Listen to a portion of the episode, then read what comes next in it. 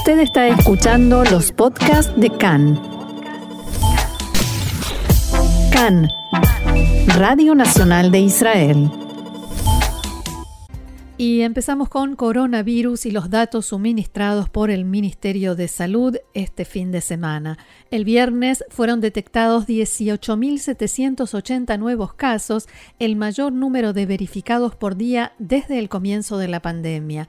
El viernes se llevaron a cabo 200.000 pruebas y la tasa de positivos fue de 9,5%, la más alta en meses. Ayer hubo 17.521 casos confirmados, el 11,7% de resultados positivos del total de pruebas realizadas. De todos modos, una fuente de alto rango del Ministerio de Salud que conversó con Khan dijo que la estimación en este momento es que hacia finales del mes de enero la ola de contagios comenzará a decaer. O sea, que la ola de Omicron traerá una amplia ola de contagios, pero su duración será relativamente corta. Esta estimación se basa en lo que los expertos israelíes observan que está sucediendo en otros lugares del mundo donde esta variante se expandió ampliamente, como Sudáfrica y Gran Bretaña. El coeficiente de contagio está, según este último dato, en 1,97. Respecto de los datos de este fin de semana, la fuente explicó que lo más preocupante en este momento es la cantidad de pacientes en estado grave que ha llegado a 205 internados en diferentes hospitales del país. En el ministerio temen que se dé un fuerte aumento en la cantidad de pacientes en estado grave que deban ser hospitalizados sin tener un aviso previo, o sea, tiempo de preparación. Esto se debe a que en las olas anteriores había información precisa sobre la cantidad de nuevos casos cada día, pero ahora, debido al cambio que realizó el gobierno en el sistema de pruebas de corona, se prevé que el verdadero alcance de la enfermedad no se va a conocer y por ello los hospitales no podrán prepararse de antemano y con todo lo que corresponde. Esto implica que a partir de esta semana no podremos saber a ciencia cierta cuántos nuevos casos hay, cuántas personas realmente se hicieron la prueba de corona en forma privada, cuántas de esas personas irán después a hacerse la prueba de antígenos oficial, si quien hizo la prueba solo en su casa la hizo en forma correcta, etcétera, etcétera, y varios etcéteras. Por tanto, este dato en el cual el sistema sanitario se basó desde que comenzó la pandemia será cada vez menos relevante. En los hospitales ya comenzaron los preparativos para un eventual aumento de la cantidad de pacientes en estado grave. En el Hospital Beilinson en Petah Tikva, por ejemplo, abrieron en estos días el subsuelo destinado a la atención de pacientes con coronavirus. En la mañana de hoy, el coordinador de la lucha contra el coronavirus en Israel, profesor Salman Zarka, se refirió a esta situación y dijo lo siguiente.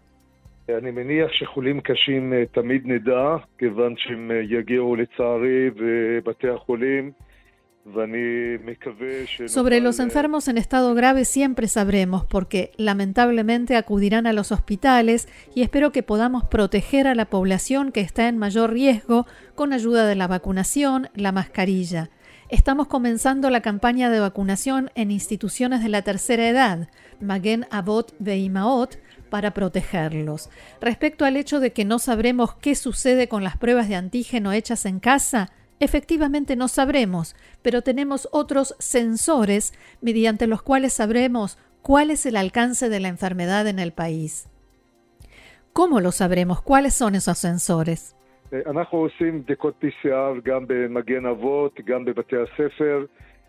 Hacemos pruebas PCR en las instituciones geriátricas, también en las escuelas. También recibimos los datos de las pruebas de antígenos que no se hacen en las casas, de modo tal que tenemos un panorama de qué sucede desde el punto de vista de la pandemia en el país. Lo que yo quisiera es que la gente se proteja, se cuide, que se haga las pruebas. Incluso el test que se hace en casa es simple. Hay videos en los que se explica cómo hacerlo. Es importante hacer la prueba cada vez que estamos en duda o creemos que estuvimos expuestos a una persona con corona para que podamos protegernos y por supuesto a los demás. En este punto hay otro problema, ya que las pruebas de antígeno en Israel son mucho más caras que en otros países y hay gente que sencillamente no podrá afrontar el gasto si tiene que hacerse la prueba con frecuencia, incluso si les hace falta.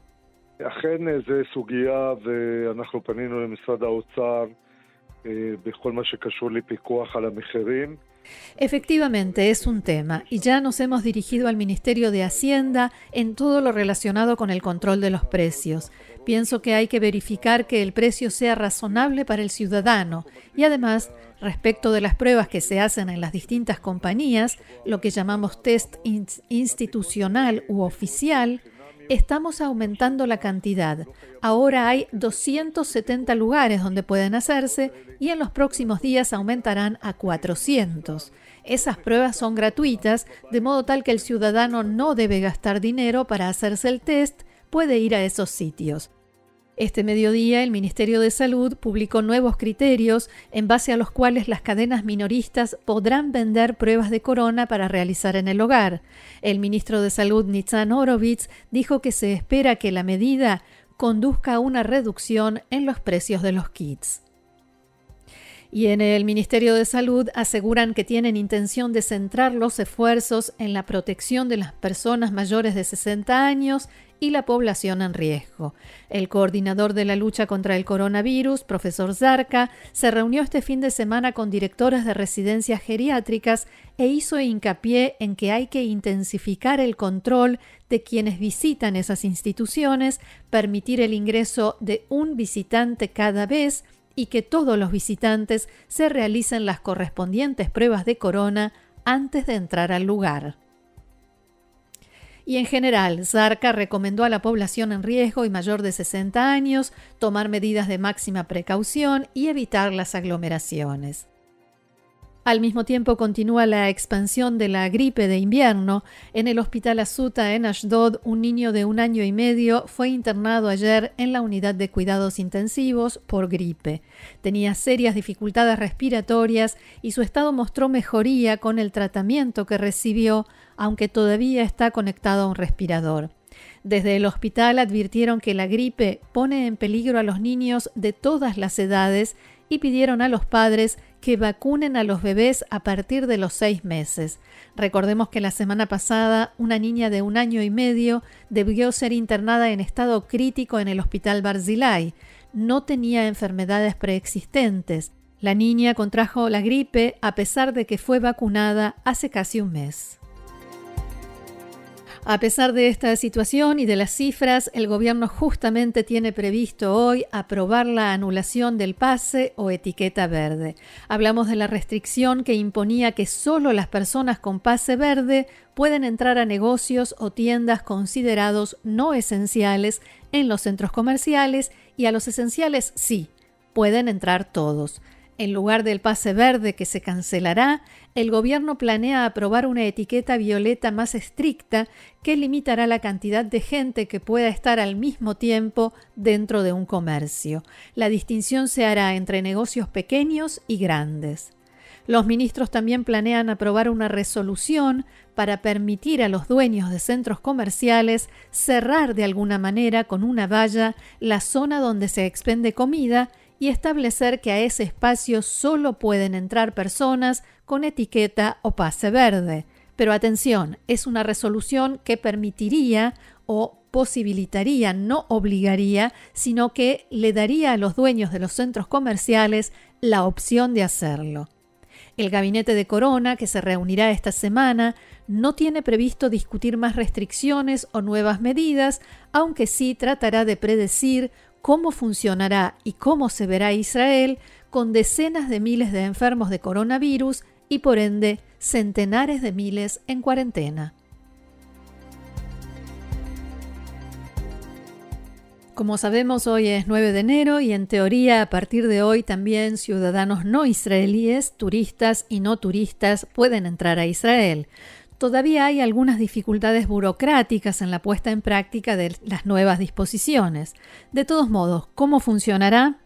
Todo aquel que llega de un país no considerado rojo, y afortunadamente la mayoría de los países no están ahora en esa lista, debe estar vacunado en forma completa, o sea, con tres dosis de la vacuna o con dos dosis si la segunda la recibió hace menos de seis meses.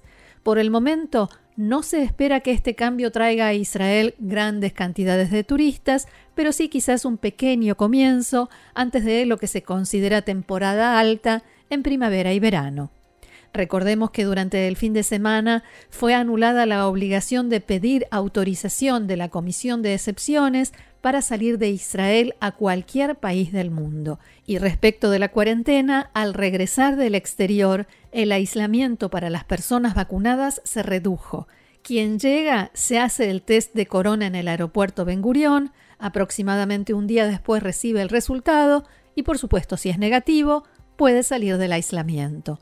Por supuesto que todo esto o parte de estas normas pueden cambiar y también en el Ministerio de Salud hacen hincapié en esto. Todo es temporal e irá cambiando según se presente la situación en el país. Y si hablamos de cambios, vamos a referirnos ahora al sistema educativo. Se termina el sistema del semáforo, por tanto, se anula la limitación de 70% de vacunados en cada clase y no hay diferencia entre una ciudad roja o verde o de cualquier color. ¿Cómo funcionará a partir de ahora? Exactamente como funciona respecto de la población en general. Un alumno o docente con diagnóstico positivo se realizará una prueba de antígeno en la casa o institucional, según esté vacunado o no, y con la respuesta negativa podrá regresar.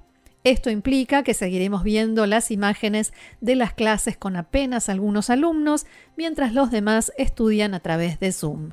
En el Ministerio de Salud estiman que esta misma semana, más precisamente el martes, los encargados de coronavirus en las escuelas comenzarán a hacer las pruebas a docentes y alumnos. Esta medida, esperan, mejorará la situación en los centros donde se realizan las pruebas al público en general y reducirá el tiempo de espera.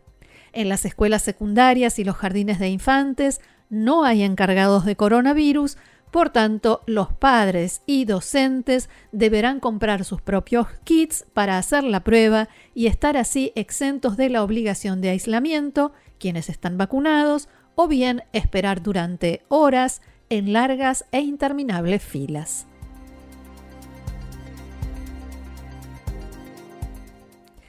Cambiamos de tema. Levan Kosashvili, israelí de 22 años, oriundo de la ciudad de Ashdod, resultó muerto este fin de semana por disparos de armas de fuego en Kazajistán, en el contexto de los graves y violentos disturbios que vive ese país.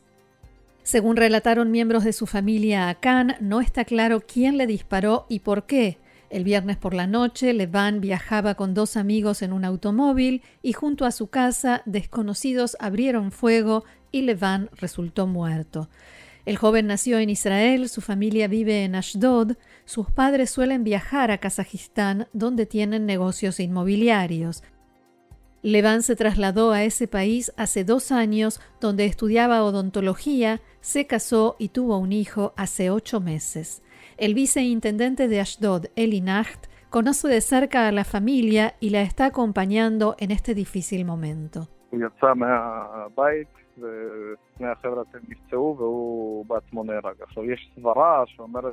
Él salió de su casa, sus dos acompañantes resultaron heridos y él falleció.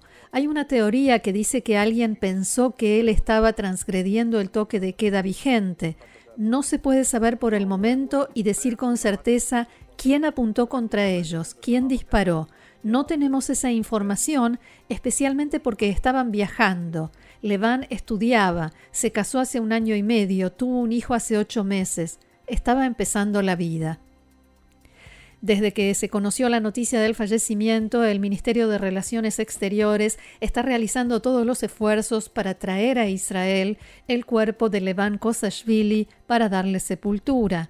El vicedirector del Departamento de Eurasia en la Cancillería, Gary Koren, dijo hoy en diálogo con Khan que el aeropuerto de Almaty, la ciudad más grande del país, permanece cerrado y por ello se retrasa el procedimiento. También dijo que hay en Kazajistán decenas y quizás cientos de israelíes. Koren dijo que todavía hay tensión en el país, pero ya se ven las primeras señales de calma. El presidente de Kazajistán, Kasim Jomart Tokayev, autorizó este fin de semana a las fuerzas de seguridad a disparar sin previo aviso para poner fin a las protestas que sacuden al país.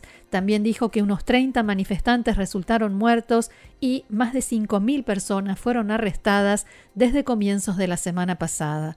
Recordemos que hace unos días el Ministerio de Relaciones Exteriores de Israel había publicado una advertencia de no viajar a Kazajistán y desde entonces la situación no hizo más que empeorar.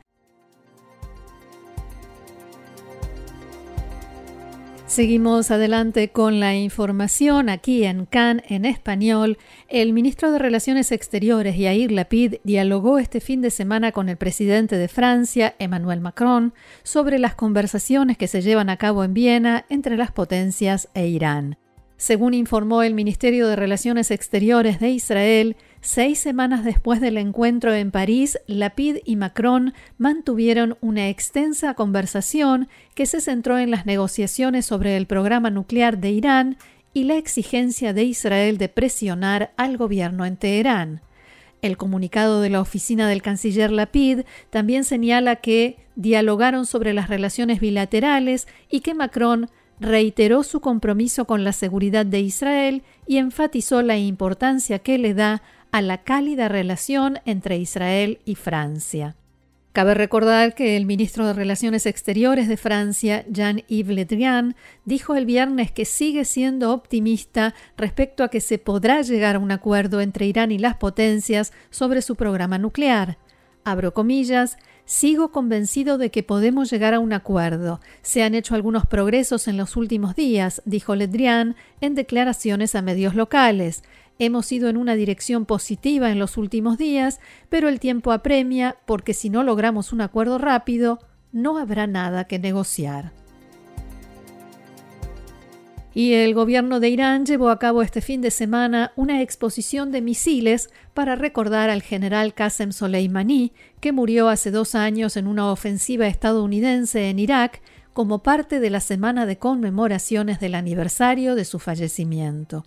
La exposición fue anunciada como una demostración de la capacidad en el ámbito balístico de la República Islámica, dicho esto entre comillas, como respuesta a la muerte de Soleimani. En la explanada de la mezquita Mosala de Teherán se pueden observar los misiles Kiam, Desful y Solfakar Basir. El modelo Kiam, con un alcance de 800 kilómetros, fue el utilizado para atacar en enero de 2020 la base militar iraquí Ain al-Assad en reacción al asesinato de Soleimani.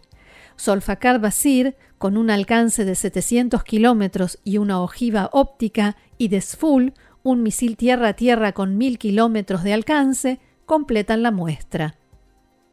En este marco, el portavoz de la Guardia Revolucionaria dijo ayer que la reciente demostración de fuerza de Irán en los ejercicios militares que realizó tiene efecto como un elemento disuasorio contra las amenazas vacías de Israel contra Teherán en sus palabras.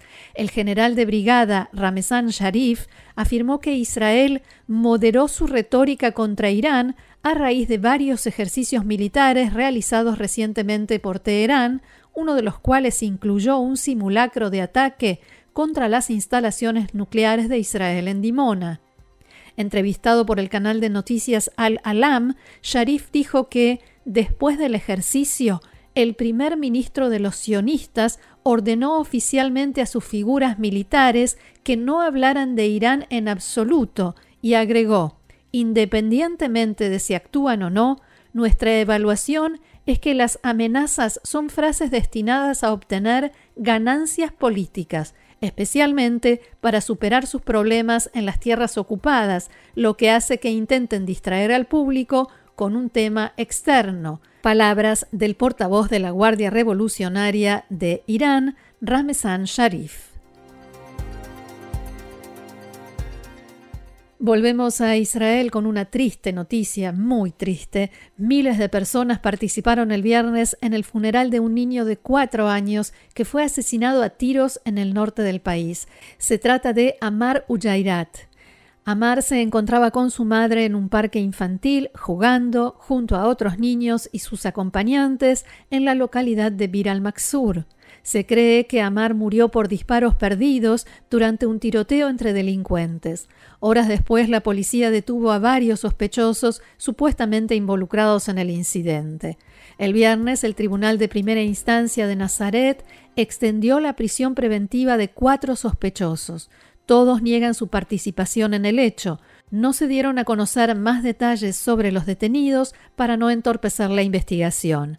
En principio, la policía dijo que se cree que Amar fue alcanzado por disparos realizados desde un sitio en construcción a unos 300 metros de distancia.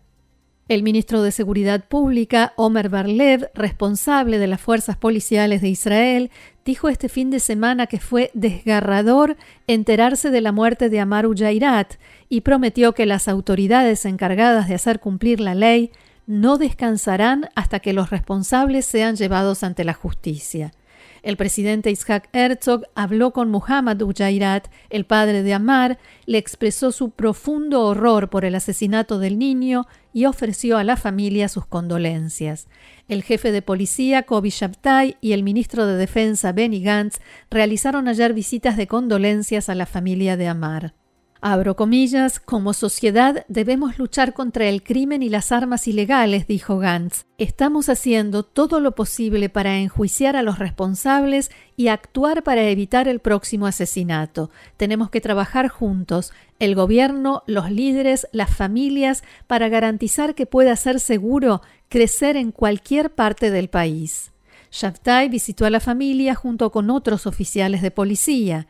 Abro comillas nuevamente, estamos haciendo todo lo posible para poner nuestras manos sobre esos asesinos, dijo el jefe de policía, comparto el dolor de la familia, su dolor es nuestro.